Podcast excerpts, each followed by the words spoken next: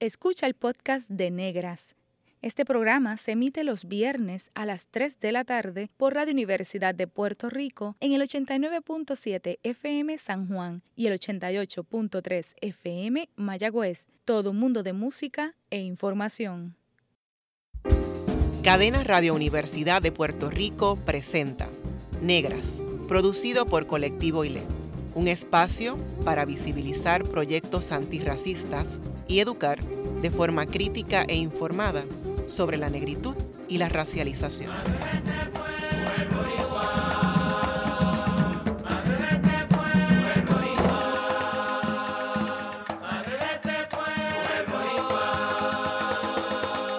Saludos a toda la radioaudiencia que nos escucha a través de Cadena Radio Universidad de Puerto Rico.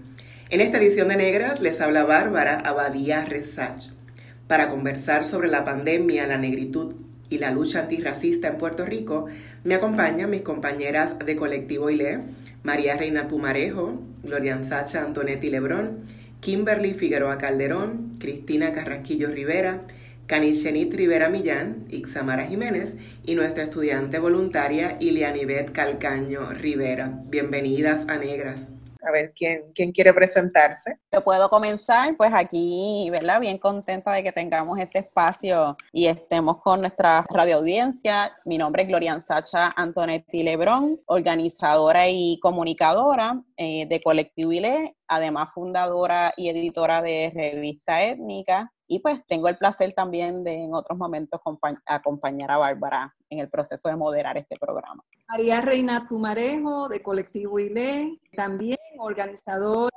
educadora antirracista, bien contenta de que podamos estar aquí hoy eh, en el medio de toda este, esta crisis de pandemia, comunicándonos con nuestra gente y comunicándonos entre nosotras mismas. Es un placer estar aquí. Ixamara, bienvenida a Negras. Hola, gracias por este espacio de diálogo sanador. Soy maestra de Bellas Artes de la especialidad de teatro el Departamento de Educación en una escuelita que se llama Carlos Sayas en San Lorenzo. Gracias. Yo soy Cristina Carrasquillo, también parte del colectivo ILE. Estoy a cargo de recaudación de fondos y también de impartir talleres cuando sea, cuando lo es necesario y de vez en cuando moderar el programa de, de Negra. Gracias. Bienvenido, gracias, gracias compañeras del colectivo. Además de ser entrevistada, ¿verdad? Soy estudiante subgraduada del recinto de Río Piedra, Universidad de Puerto Rico, y gracias por la oportunidad que he tenido con cada una. Gracias a ti por habernos acompañado muchas veces en este proceso. Kimberly Figueroa Calderón por acá, también parte del colectivo ILE. Desde el domingo 15 de marzo de 2020 inició la cuarentena y el toque de queda en Puerto Rico debido a la declaración de la pandemia del coronavirus que causa la enfermedad de la COVID-19. ¿Cómo han estado? ¿Cómo han manejado el distanciamiento social y el quedarse en casa, que ha sido una imposición gubernamental? Glorian Sacha, por acá, para mí ha sido muy retante este proceso como madre de dos niñas en edad temprana, una de dos años y uno de cuatro pues ha sido definitivamente un reto de poder estar, ¿verdad? Como cuidadora, pendiente al asunto de la alimentación, hacer las comidas, hacer asignaciones. Tuve varias semanas que trabajar también con tareas, a pesar de que mi niño está en pre-kinder, eh, hasta clases por Zoom tuvo. Así que eh, fue un reto y pues mantenerme también eh, trabajando y y apoyando también de alguna manera al, sector de justicia social con el aspecto de comunicaciones. Eh, tengo la gran oportunidad de colaborar también con otras organizaciones, así que ha sido un poco drenante el, reconocer que una vez más el Estado, el gobierno eh, nos abandona, ¿verdad? Con, asuntos esenciales como la alimentación, la vivienda, el mismo proceso de, de educación, de acceso a las cosas que son importantes en, este, en una pandemia. Así que ha sido bien cuesta arriba, un reto, pero a la vez también bien gratificante porque hemos podido, a pesar de todos esos retos, construir también y continuar con nuestra lucha antirracista. Así que eh, ha, habido de todo, ha sido una montaña rusa. Sobre todo porque no, no, lo esperábamos, ¿verdad? De pronto en diciembre sabíamos y habíamos escuchado un poco del coronavirus y todo lo demás, pero lo veíamos como muy lejano, literal y metafóricamente, ¿verdad? Súper lejano. Así que de pronto ver cómo se iba propagando y cómo pues entonces finalmente se tomó la decisión en Puerto Rico, pues sin duda fueron cambios muy drásticos eh, en todos los sentidos. Lo que planteas, Gloria, es súper importante en términos de cómo muchas madres y muchos padres y cuidadoras y cuidadores han tenido que dar clases homeschooling en sus casas, aunque no, no era algo que acostumbraban a hacer, ¿verdad? Así que añadir una tarea adicional, sin duda es cuesta arriba. En mi caso como profesora, la transición en, en una semana de lo que hacía en el espacio del salón de clases al espacio virtual, pues también fue sumamente retante. Así que cada una ¿verdad? puede mencionar algunos de esos retos y desafíos que, que la pandemia nos ha dado. ¿Quién más quiere compartir su, su, experiencia? Pues yo puedo compartir, sí, ha sido, ha sido bien difícil eh, el asunto, sobre todo lo, lo, largo que ha sido el proceso, y ver, bueno, las cosas personales, ¿verdad? Yo tengo a mi hija en, en Brooklyn con mi nieto, están solos por allá. Eso ha sido para mí bien, bien fuerte, imaginarlos en el medio de esa crisis en Nueva York. Tengo a mi hijo acá en Santurce, que se enfermó y tuvo que, tuvo que lidiar con el problema de, con el sistema de salud. Eh, afortunadamente está mejor.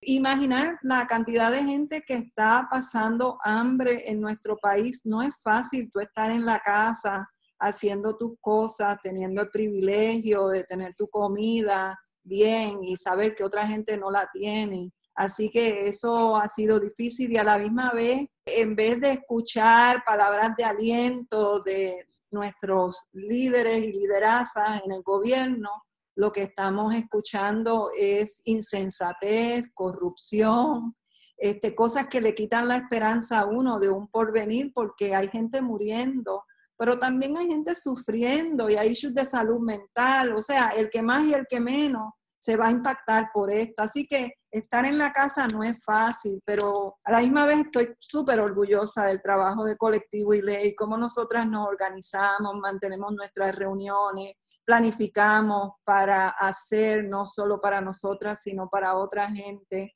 y continuar el trabajo y responder y denunciar y recaudar y, hablar y hacer todo lo que nosotras hacemos. Pues es un placer, la verdad, trabajar con Colectivo ILE, con todas ustedes y con el resto de las chicas, el resto de las mujeres de Colectivo ILE y ver que en la isla hay unos movimientos similares que están sosteniendo la esperanza y están sosteniendo a la, a la, gente haciendo lo propio, ¿no? Lo que es natural como humano. Me dio mucho placer ver una camiseta el otro día que decía, seamos mejores humanos.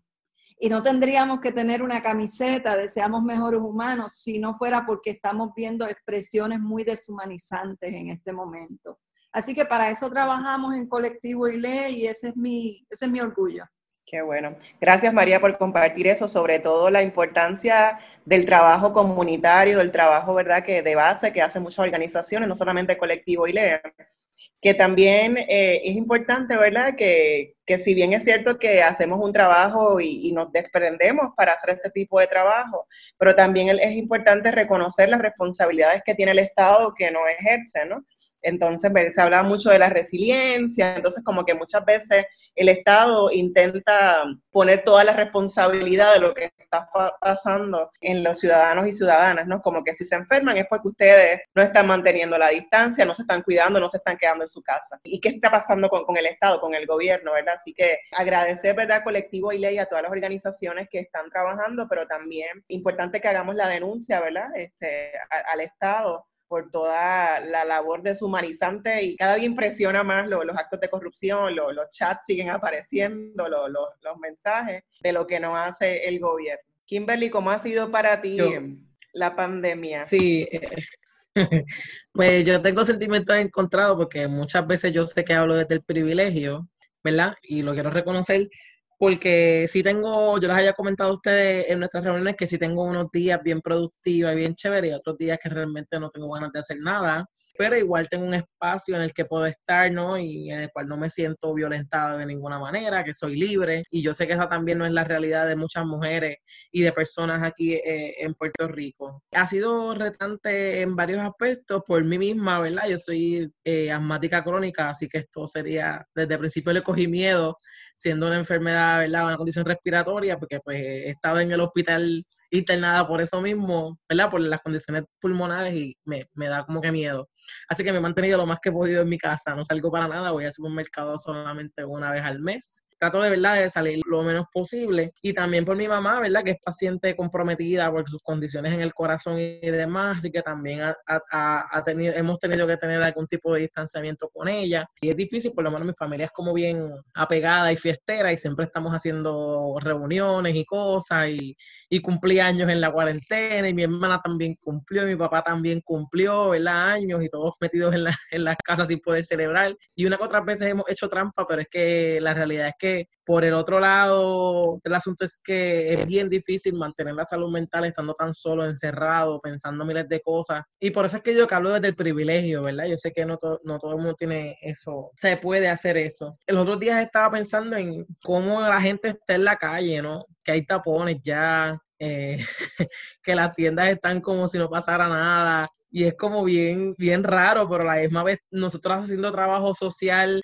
o comunitario desde colectivo tú piensas, ajá, pero ¿cómo caramba se va, va, a sacar la economía? ¿Cómo caramba estas personas van a tener? Y tú no sabes qué hacer, ¿verdad? ¿Qué posición asumir? Porque tú entiendes que hay unos riesgos, pero también hay, hay unos biles, hay unas facturas, hay unas bocas que hay que alimentar y no podemos buscar tampoco, tampoco por eso. Así que ha sido como que bien un periodo de mucha ambivalencia y de, de mucho razonamiento y de mucha tristeza a la misma vez, ¿verdad? Porque eso también requiere una exposición y, y mucho que pensar. Así que he tenido un periodo de cuarentena, pero también productivo. He cogido 40 cursos, estoy cogiendo lenguaje de señas por un lado, estoy haciendo 40 cosas. En mi casa ya estoy cansada del Zoom, honestamente, pero le estoy sacando provecho. En tu caso, Cristina, ¿cómo has manejado la cuarentena? Yo también tengo un sistema de salud medio comprometido y pues fue petrificante solo pensar que se me pueda pegar algo así.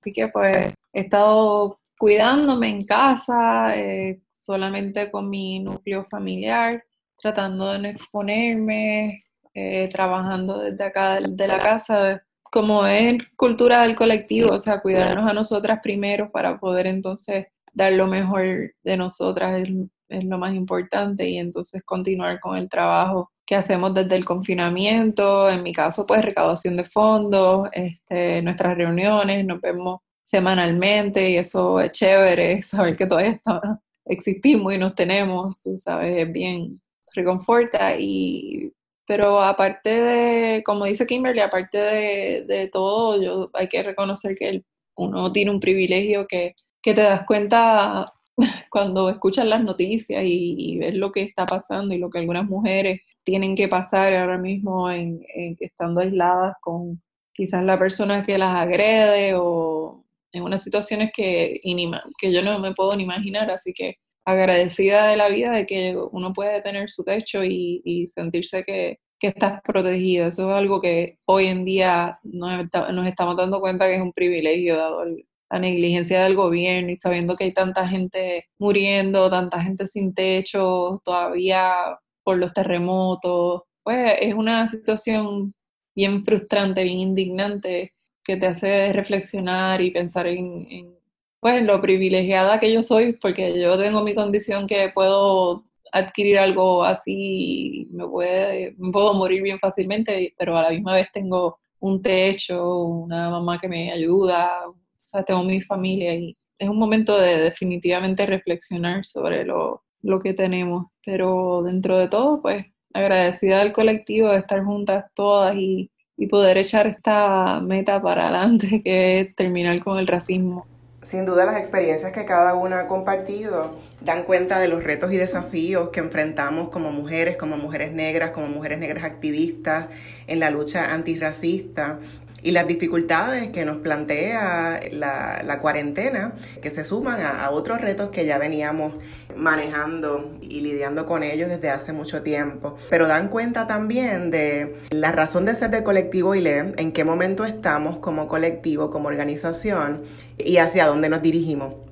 María, para la poca gente que no sabe qué es Colectivo ILE, ¿podría compartirnos un breve trasfondo? Colectivo ILE, es cierto, para la poca gente que no nos conozca, pero siempre hay gente que no conoce el trabajo de uno. Es una organización que se dedica al trabajo antirracista en Puerto Rico y lo ha estado haciendo así desde 1992 en Puerto Rico, desde 1997 y somos un grupo de mujeres que nos unimos con este fin común de erradicar, aminorar, darle batalla al racismo, elevar la discusión sobre el racismo, sacarla de las esferas individuales donde la gente piensa que hay gente que odia o hay gente mala o hay gente poco evolucionada pensamos que es importante que la gente tenga unas reflexiones sobre el racismo institucional, ese racismo que está en la fibra institucional, ese legado que se ha quedado en las instituciones, eh, como por ejemplo el sistema educativo, cuando todavía enseña eh, una historia distorsionada, una historia eh, mitificada de nuestros ancestros,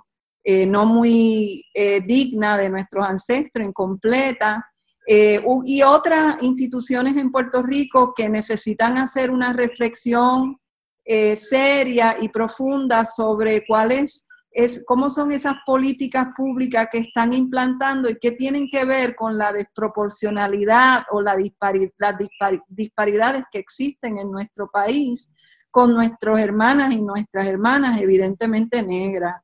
Y también pues bregamos con eh, el issue de que pues el colorismo existe entre nosotras y nosotros y nosotros. Es cierto que aquellos que son más claros, pues obviamente la tienen mejor y aquellas personas que son visiblemente negras la tienen peor en, términos colectivos, ¿no? Siempre hay gente que lo tiene muy bien, que logra hacer cosas, pero en términos colectivos, pues eh, se ven unas cosas, se ven unos patrones, por ejemplo, quienes están en posiciones de poder. Ese ha sido nuestro trabajo a través del tiempo. Hemos sido bastante exitosas en comunicarlo, en desarrollar relaciones de amistad con otras instituciones y otras organizaciones de base que tienen a bien escucharnos y que quieren talleres. Así que hacemos talleres, hacemos juntes, este, hacemos intervenciones. Esto no es algo que eh, nosotros publicamos mucho, pero cuando ocurren cosas, eh, nos damos la oportunidad de hablar con la gente o con la institución y envolverlo, involucrarlo en un diálogo sobre lo que ha pasado. Yo diría que 80% del tiempo hemos sido exitosas. Claro que también hay que mantener una cierta confidencialidad de alguna gente, ¿no? Que está haciendo ese trabajo. Hacemos trabajo en instituciones que nos dan la confianza de entrar en la institución para hablar sobre estas cosas. Hay otras cosas que no tenemos que tener cuidado, lo denunciamos igual, como por ejemplo la semana pasada denunciamos la campaña racista del Departamento de Salud y la quitaron y aunque ellos no tienen el convencimiento de que era racista, pero lo hicieron. Y por el momento para mí eso es importante. Quizás en otra etapa deberían reflexionar por qué y preguntar por qué un gran sector de nuestra población considera que es racista. Así que esas cosas las denunciamos y las, las denunciamos a viva voz, ¿no? Y tomamos la batuta en denunciarlo. Como decía, estamos rodeadas de organizaciones que están ahí, que quieren hacer el trabajo. Y en el camino eh, hemos recabado mucho capital de solidaridad y eso es bien importante. Para un colectivo de enseñanza antirracista, ¿cuáles han sido los principales retos que han enfrentado para continuar el trabajo comunitario? Puedo aportar que antes de que comenzara el asunto de la cuarentena, ya teníamos calendarizados algunas actividades para hablar específicamente de la campaña del censo, que es como nuestro proyecto más reciente, pero también teníamos calendarizados algunos talleres eh, que sí se, se, han estado dando algunos de manera virtual, pero la manera en que Colectivo propicia ¿verdad? Los, los proyectos y procesos es de una manera que se experimenta mucho mejor presencialmente, ¿verdad? Este, por aquello mismo que estaba diciendo María, la solidaridad y, y ese espacio que se crea, que es bastante íntimo y que ¿verdad? se experimenta a través del proceso como tal, no es como que simplemente poner una presentación y decir ahí lo que hay. Este, así que sí, eso se ha visto afectado, sin embargo, también se han abierto unas puertas en el sentido de que hemos podido conectar con personas que también están haciendo trabajo desde sus comunidades y también esas personas nos han ayudado mucho a, saber, ¿verdad?, dónde están esas áreas de necesidad, incluyendo a las personas en el sur, ¿verdad?, que además de la pandemia también estaban, ya tenían la lucha de los temblores y las pérdidas de las estructuras y demás. Así que pues sí se ha transformado un poco, ¿verdad? En, mi, bajo mi criterio se ha transformado un poco el, trabajo de colectivo ILE, pero no ha parado, ¿verdad? No ha sido a lo mejor con la misma intensidad de antes, de salir todos los días aquí y allá, pero sí eh, hemos continuado haciendo el trabajo, a lo mejor no con las mismas estrategias que teníamos antes, pero no hemos parado. Eso pienso también que es bien importante porque hay muchas personas y organizaciones que también nos ven como un soporte en cierta medida y ha sido como bien importante poder continuar estar ahí, que cuando nos llamen nos, eh, nos consigan, ¿verdad? Y de que estemos ahí para apoyar.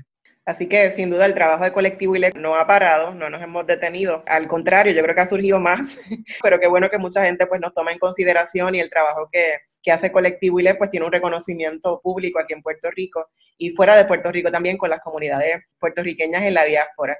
Al regreso de la pausa vamos a hablar sobre los talleres que hemos dado durante la pandemia, los juntes, la exposición mediática que hemos tenido en la radio, en la prensa escrita, otros encuentros y también sobre el tema de dar y recibir lo que hemos recibido, pero también lo que hemos podido dar durante este periodo de pandemia. Así que sigue en sintonía con Radio Universidad de Puerto Rico.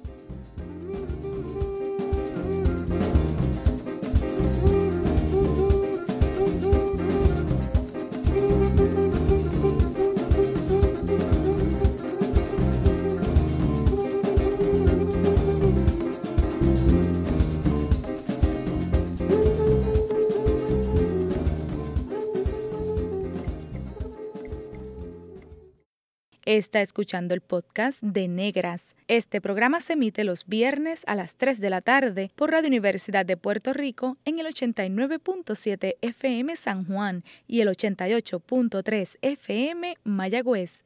Todo mundo de música e información.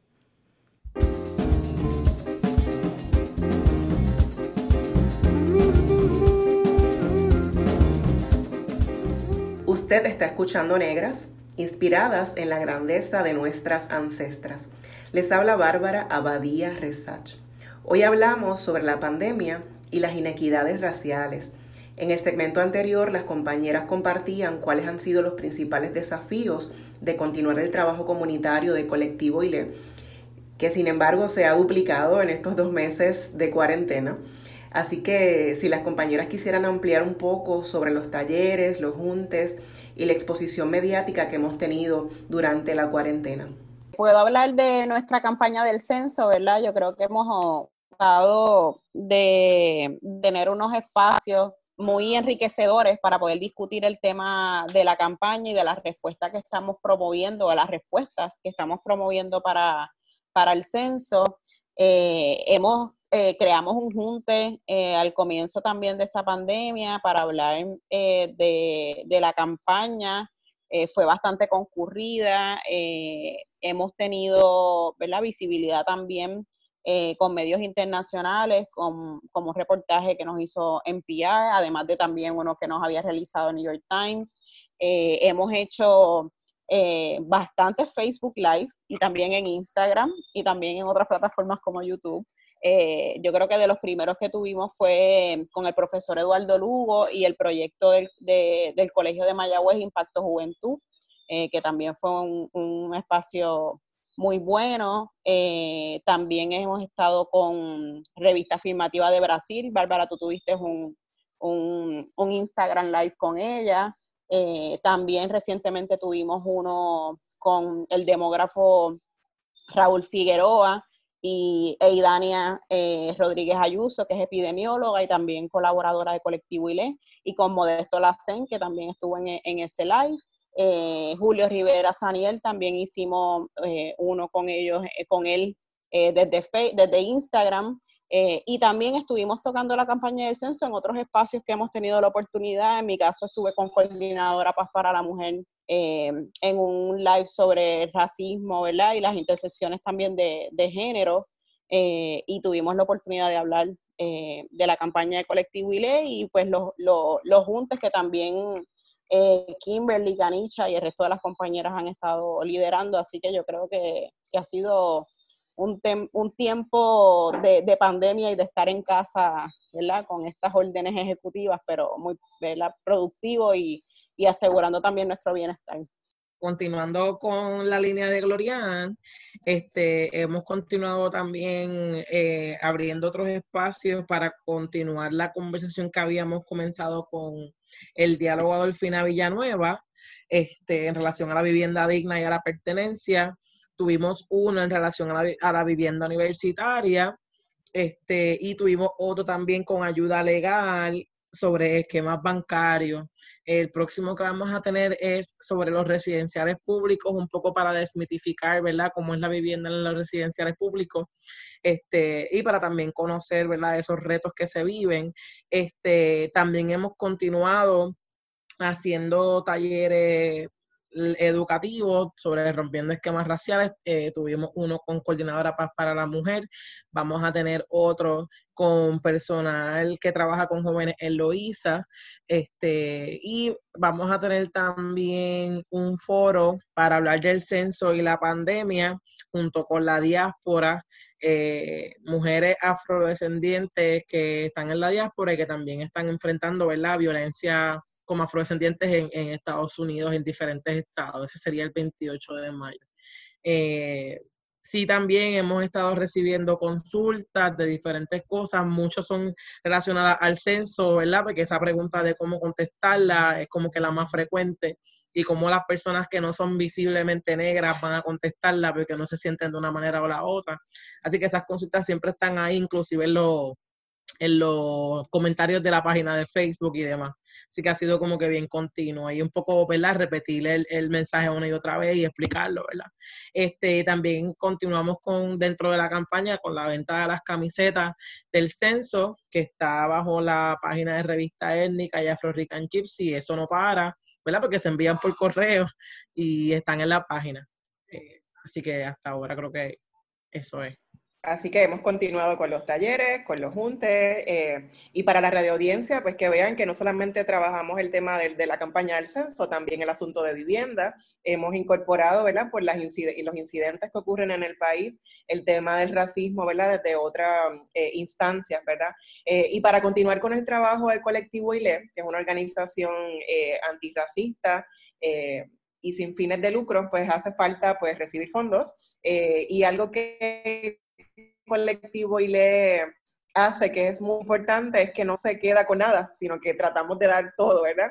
Eh, así que Cristina, que es la directora de desarrollo, no sé si quieras hablar un poco en términos de, desarrollo, de, de, la de, de los fondos y qué hemos hecho en este, en este momento de la, de la pandemia. Bueno, primero que nada, yo quiero darle las gracias porque durante el tiempo de, de, creo que fue del 22 de diciembre al 22 de marzo, Hicimos una campaña de recaudación de fondos por medio de Facebook y nos fue muy bien. Quiero de verdad agradecer a todos y cada uno de las personas que nos donaron porque creen en nuestro trabajo y decirles que sin su donación, sin su contribución, el trabajo que hacemos es bien cuesta arriba. Cuesta arriba por varias razones, o sea, sabiendo que el racismo aquí en Puerto Rico se niega, es bien difícil convencer a fundaciones aquí puertorriqueñas que nos apoyen. Entonces, siempre dependemos de, subvenciones de allá afuera. Y ahora con los terremotos, los huracanes, la pandemia, se ha hecho más importante y necesario atender nuestras comunidades visiblemente negras, eh, porque sabemos que están siendo, son las más afectadas. Entonces, pues, por tal razón, quiero tomar este espacio para agradecer a todas esas personas que se unieron a este esfuerzo. Van a haber otros esfuerzos, pero el esfuerzo que ocurrió entre diciembre y marzo, eh, todas las personas, desde las que recaudaron los fondos, desde las personas que, que nos donaron, que me donaron a mí, a Bárbara, María, a todas las del colectivo. Este, muchas gracias de verdad y, y, gracias a eso, o sea, nos permite seguir ofreciendo los talleres, nos permite seguir eh, dando, o sea, talleres como rompiendo esquemas, arrancando, mitos de raíz y estar presente en las instituciones que nos piden intervenciones o, o consejería. Así que queremos agradecer el, apoyo de ustedes por, medio de nuestra última campaña de recaudación y, y seguimos, seguimos, vamos a seguir haciendo otras campañas, así que esperamos nos apoyen. No, y yo quiero darle las gracias también a otras compañeras porque siempre que ocurre algún desastre en Puerto Rico es bien difícil para nosotras quedarnos sin hacer nada, ¿no? Así que recaudamos dinero también para ayudar en esas instancias donde la gente está necesitando eh, unos, unos, amores más íntimos, ¿no? Este, que estemos ahí, que le demos, que, que ayudemos con las cosas básicas y eso ha sido algo bien importante, particularmente después de los huracanes Irma y María, donde hicimos recaudación de fondos para ayudarle a la gente lo que necesitaba. Después de los temblores de, diciembre y enero, pues eh, también hicimos lo propio y recaudamos dinero. Y Cristina agradeció eh, los esfuerzos y las donaciones de, todas nosotras y de otra gente. Yo también quiero agradecer a gente que deposita en nosotras la confianza para que ese dinero llegue a donde tiene que llegar. Y así lo hemos hecho. Quiero también agradecer a Julie Laporte eh, de Guayama, a Griselis Torres Cruz de Barranquita, a Marisol Vargas de Guánica, a Yaritaína Rodríguez eh, del eh, Rodríguez Benítez de Conuco Campesino, y lavandería móvil, a Carlos Quiñones Guerra, un muchacho de Loíza que está dándole comida encamado, a Liz Rodríguez, líder de Proyecto Alegría, que está buscando eh, que Loíza tenga un proyecto de agricultura y, y, de que haya sustentabilidad con la comida. Y toda esta gente, junto con mucha otra gente, pues está ayudando a que Puerto Rico y que la gente del sur, de Guánica, de Aguada, de Mayagüez, también quiero agradecer a, a África Clivillés, eh, que también ayudó con la recaudación en lo que concierne a eh, hormiguero. Así que nosotros lo que hicimos fue eh, recaudar unos 11 mil dólares y ese dinero se le ha dado, se le ha devuelto a la gente en tarjetas de cono, o se le ha dado para sus proyectos y eh, nos ayuda mucho el hecho de que tenemos relaciones de trabajo y de amistad con mucha gente y que ellas mismas pueden canalizar ese dinero. Así que nada, y al Fondo María, Hispanic Federation y este, VCs y a Fundación de Banco Popular y a otra gente, donantes individuales que nos han dado dinero, de verdad que eso ayuda mucho, no, 11 mil dólares con la necesidad que tiene nuestro pueblo no es tanta, pero cuando uno empieza a mirar que hay gente, una que no tiene la capacidad de, de de relacionarse a gente en el gobierno o relacionarse con, instituciones que están haciendo el trabajo, pero que quedan un poquito marginadas del proceso, pero que hay gente como Julie, por ejemplo, Laporte, que está identificando familias, o Yaritaína, que identificaron 100 familias entre el sur y el oeste, pues eso le da un, un aliento a uno y uno puede seguir canalizando el dinero de esa manera. Y que ha sido un momento difícil, a la misma vez uno tiene que ocuparse y Colectivo se ha ocupado bastante en repartir ese dinero. Nos queda bien poco de esos 11 mil dólares que también van a salir bien pronto para otras familias y para otra gente que en este momento, como todas ustedes hablaron, eh, no, no tienen el privilegio que muchos de nosotros tenemos de tener el plato asegurado, de tener vivienda, ¿no? tener un techo y demás. Todo desastre natural, huracanes, terremotos, por ejemplo, y toda crisis de salud plantean problemas más profundos, como las fragilidades de las instituciones gubernamentales y en el caso de Puerto Rico los efectos del colonialismo. El coronavirus ha develado la más cruenta xenofobia, violencia de género y racismo. La intención de probar vacunas en comunidades africanas negras y las muertes desproporcionadas de personas negras en Detroit, Michigan, en Chicago, Illinois, en Nueva York y en otros estados y en otras comunidades eh, diaspóricas latinas eh, y latinoamericanas no blancas dan cuenta de un esquema de genocidio negro. ¿Cómo se manifiesta la inequidad racial en Puerto Rico durante la pandemia? Yo creo que hemos hablado un poco de eso, pero quizás más puntualmente para la gente que nos escucha, ¿cómo es que podemos identificar el racismo antinegritud en Puerto Rico en este momento histórico? Bueno, yo creo que hemos tenido muchísimas instancias, lamentablemente, que, como tú bien mencionas, Bárbara, nos han dejado eh, palpar eh, de una manera más evidente cómo se manifiesta el racismo, la xenofobia, eh, nosotros sabemos que pues han habido muchas instancias, tuvimos lamentablemente recientemente un, asunto de uno de nuestros líderes también sociales, Giovanni Roberto, que fue arrestado eh, haciendo una caravana, ¿verdad? Por la dignidad y por la vida, reclamando alimentación y comida para las personas que viven empobrecidas en el país vemos cómo había un, proceso específico de ir a arrestarlo, ¿verdad? Como líder identificado de esa manifestación y, de las declaraciones que ha estado haciendo.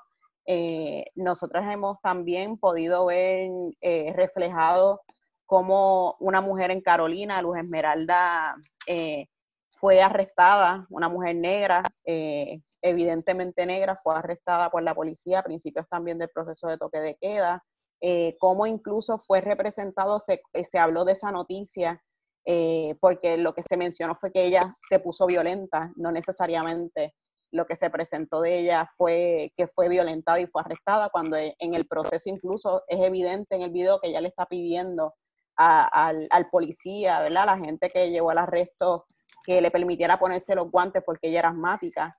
Así que hay, muchas incidentes, hemos tenido yo creo que a lo largo de estos dos meses de, toque de queda muchísimas instancias que de pronto no, nos saltan, ¿verdad? Y no, nos refuerzan eso que estamos diciendo, como una maestra selecciona para un, para un estudiante y para un grupo de kinder eh, la expresión de pelo mano como uno de los fonemas para explicar eh, una tarea, eh, vemos como el Departamento de Salud también representa a, una persona, una mujer negra, como la persona que está contaminando a, los demás en un video, en unas imágenes. Así que ahí, ahí hemos tenido, yo creo que bastante eh, eh, ejemplos de cómo se, va viviendo el racismo y quizás se me quedan algunas que quizás las compañeras pudieran este, abundar, pero yo creo que, hay muchísimo de, de experiencia. Pues yo quería eh, aprovechar esta coyuntura de la compañera cuando menciona la cuestión de la educación. La realidad es que también yo creo que es importante eh, visibilizar porque en las redes sociales se ha denunciado eh, cómo múltiples maestros que no tienen los recursos han tratado de manejar la pandemia. y sin duda, el Departamento de Educación, ¿verdad? Pues a mi, a mi parecer, eh, ha tomado muchas decisiones desacertadas eh, sin tener una visión amplia de lo que está pasando en las comunidades escolares. Eh, yo que trabajo en una escuela de la comunidad del que en un campo, múltiples de mis estudiantes pues no tenían acceso ni a internet, ni a un celular. Algunos cogían sus celulares e iban a ver a, una, a un fast food para conseguir wifi y eso es bien preocupante. Es bien preocupante cuando sabemos que la, organización, o sea, el departamento invierte millones de dólares en infraestructura tecnológica. Y a mí eso me parece preocupante porque no sé dónde está ese dinero, eh, no están las escuelas, los maestros tampoco, muchos de ellos, no puedo hablar por todos, no tienen algunas destrezas de tecnología, de ciencias de la información. Y nuestra intención como maestros, ¿verdad? Que amamos a nuestros estudiantes y tenemos un compromiso genuino con la educación, en mi caso con la educación antirracista, sabemos que necesitamos prepararnos y yo al, cuando vi lo de la publicidad, lo que la denuncia de la maestra que compartió esa lección antirracista, a mí me preocupa mucho Eh, ¿qué, ¿Qué conocimiento tiene esta maestra para trabajar este asunto de raza en la sala de clase? Eh, perpetuando unos estereotipos que degradan totalmente la imagen eh, fémina en este caso. Y yo me pregunto, ¿verdad? También, ¿qué está haciendo el departamento eh, para trabajar este asunto de raza y que lo reconozca como tal? Es un problema de racismo institucionalizado y qué podemos hacer, llamándolo por su nombre, ¿verdad? para tratar de trabajar este asunto lo antes posible. Así que esa es mi, ¿verdad? Mi, opinión sobre este asunto que hemos estado dialogando, Bárbara. Al regreso de la pausa, continuamos hablando sobre racismo, antinegritud en medio de la pandemia del coronavirus y sobre todo sobre la labor comunitaria de Colectivo ILE. Siga en sintonía con Radio Universidad de Puerto Rico. Está escuchando el podcast de Negras. Este programa se emite los viernes a las 3 de la tarde por Radio Universidad de Puerto Rico en el 89.7 FM San Juan y el 88.3 FM Mayagüez. Todo mundo de música e información.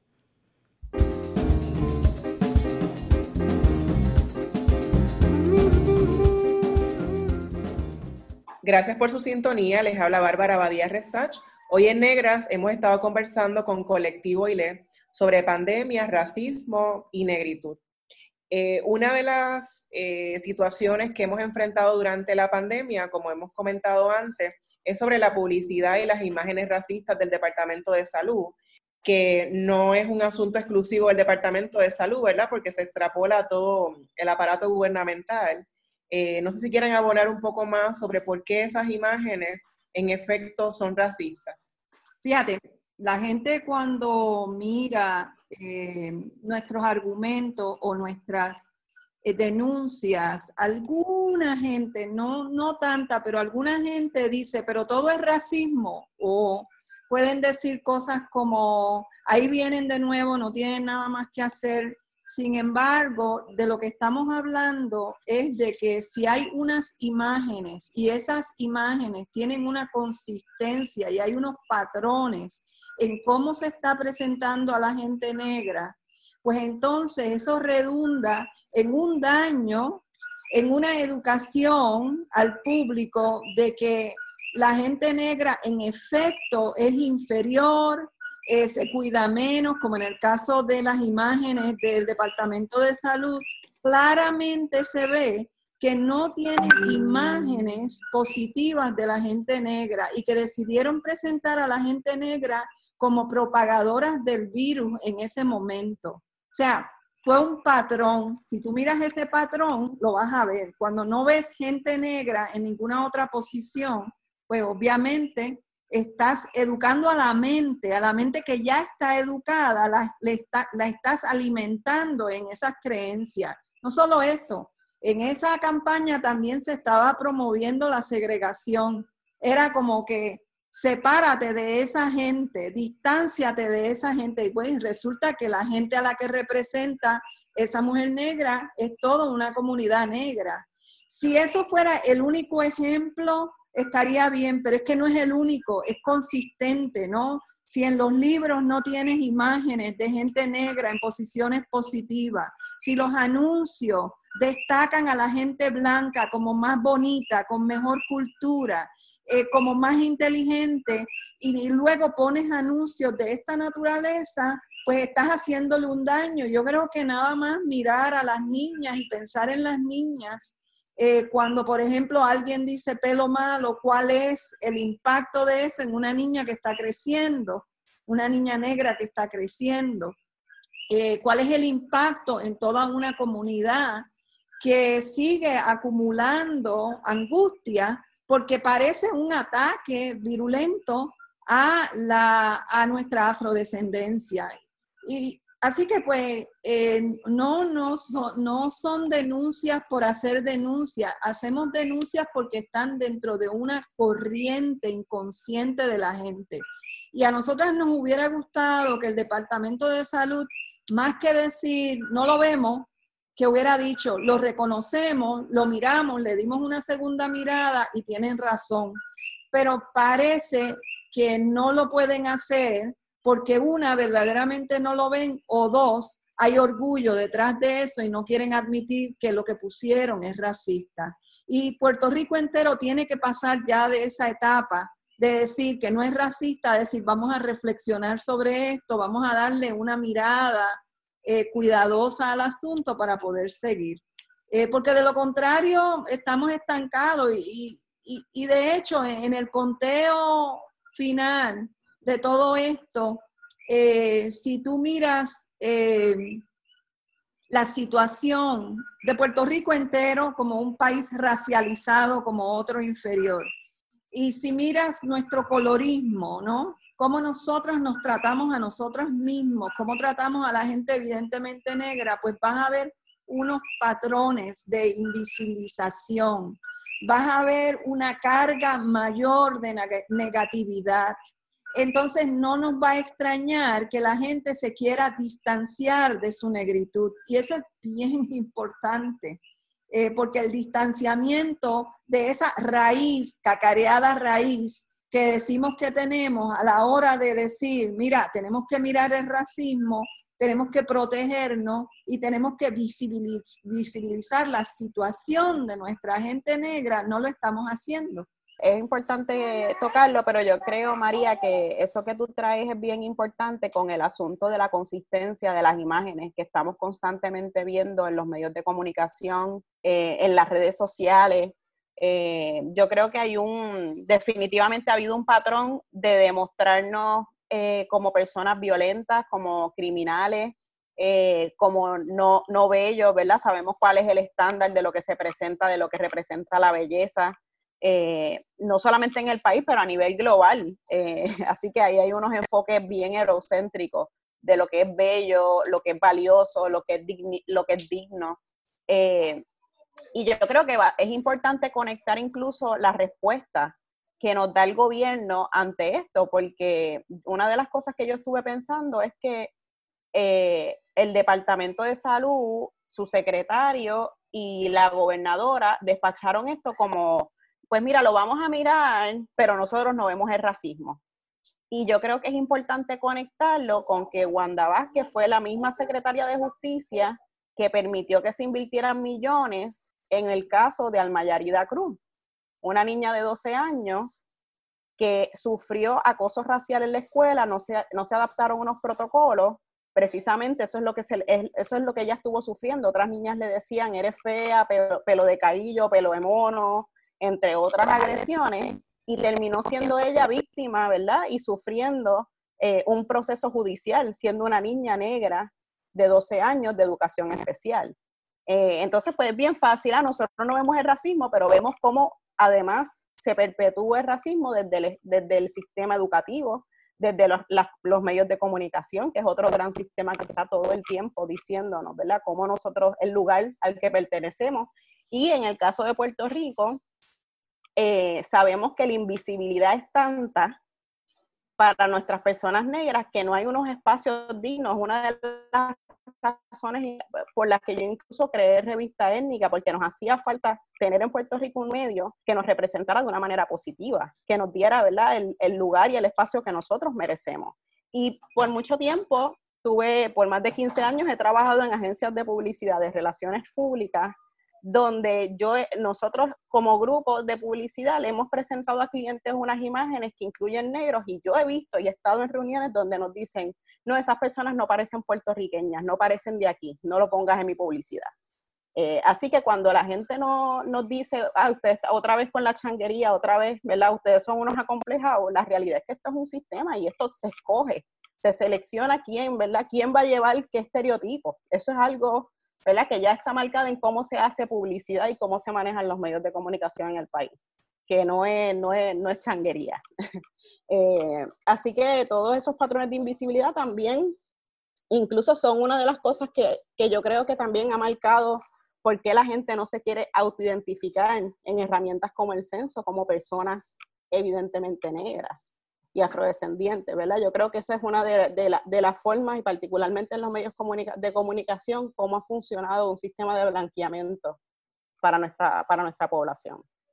Y en el caso de las estadísticas, o sea, una de las razones que no justifica, pero que se utiliza para decir que en Puerto Rico no hay racismo es que no tenemos estadísticas ni datos que digan dónde están las personas negras eh, o visiblemente negras o afrodescendientes o, no blancas en Puerto Rico.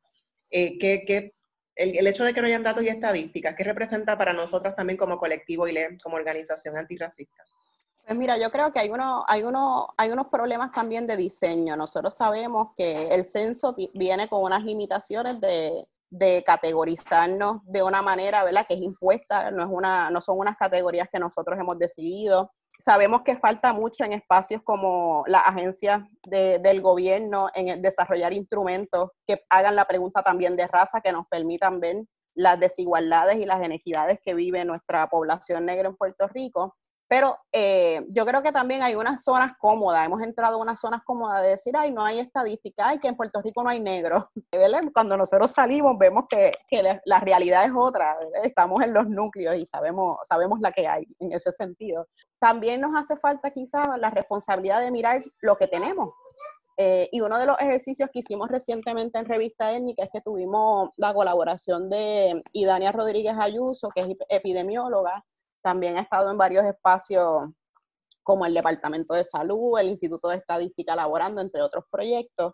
Y hicimos una mirada a, a, qué, datos, qué datos tenemos, qué hay y qué nos dicen esos datos. Y una de las primeras cosas que miramos es, miramos la, la encuesta sobre la comunidad de Puerto Rico que trabaja el censo eh, para el 2018 y un 17% de la población en ese instrumento eh, se identificó como negra, siendo esa su raza única o en combinación con otras razas. Y eso representa 544 mil personas eh, que estuvieron identificando como tal. Y estuvimos haciendo, ¿verdad? Mirando a profundidad los resultados de esas 544 mil personas.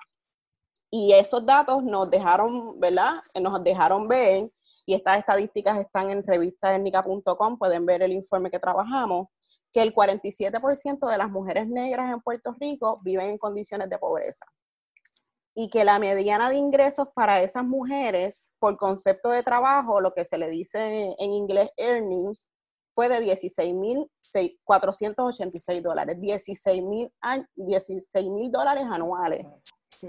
Y nuestra gran pregunta es, ¿quién vive de manera digna y puede cubrir las necesidades básicas con 16 mil dólares al año? Siendo e, esa, esa mediana, ¿verdad? Y otro de los datos que a nosotros nos estuvo incomodando muchísimo es que vimos que el 60% de, de, las mujeres negras están fuera de, de, la fuerza laboral en Puerto Rico. Y no es que las mujeres negras no quieren trabajar, porque mucha gente va a decir, ¿verdad? Lo primero que va a pensar es que ellas no quieren trabajar, ya están en la cómoda, ¿verdad? Pero no, es que sabemos que también hay unos asuntos de acceso estructurales que nos han dejado el racismo, que no no nos permiten tener unos espacios dignos de trabajo y con una remuneración, ¿verdad? También digna. Así que ahí hay unas estadísticas que hemos estado, hemos estado mirando.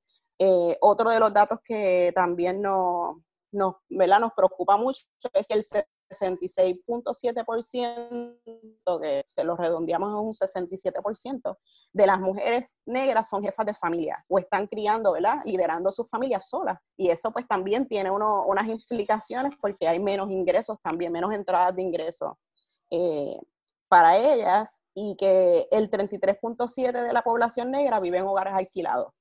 También nos deja saber que hay unos retos con el tema de vivienda.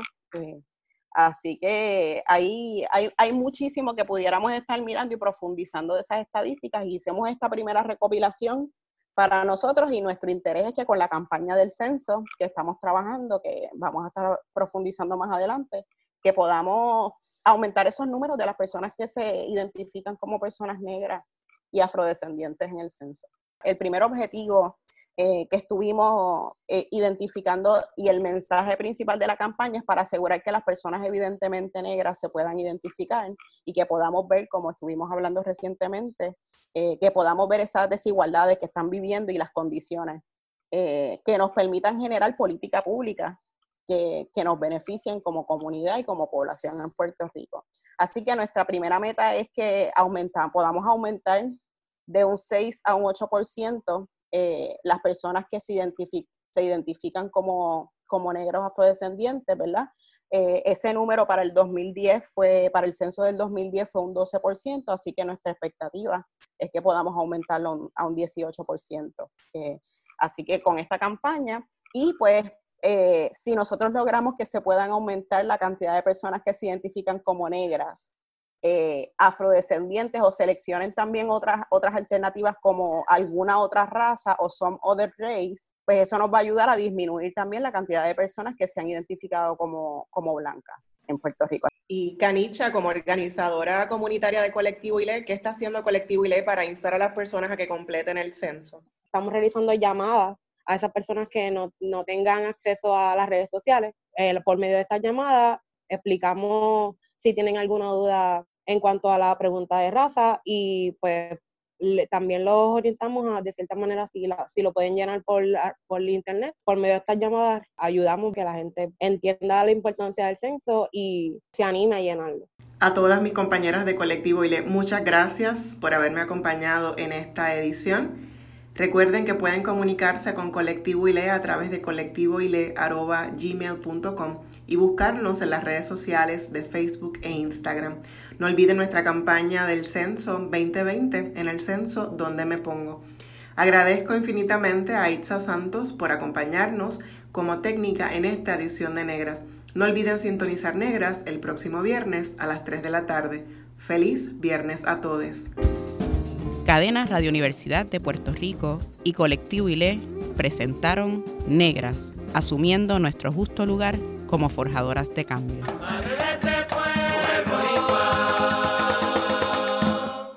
Acaba de escuchar el podcast de Negras. Le invitamos a que nos sintonice los viernes a las 3 de la tarde por Radio Universidad de Puerto Rico en el 89.7 FM San Juan y el 88.3 FM Mayagüez. Todo un mundo de música e información.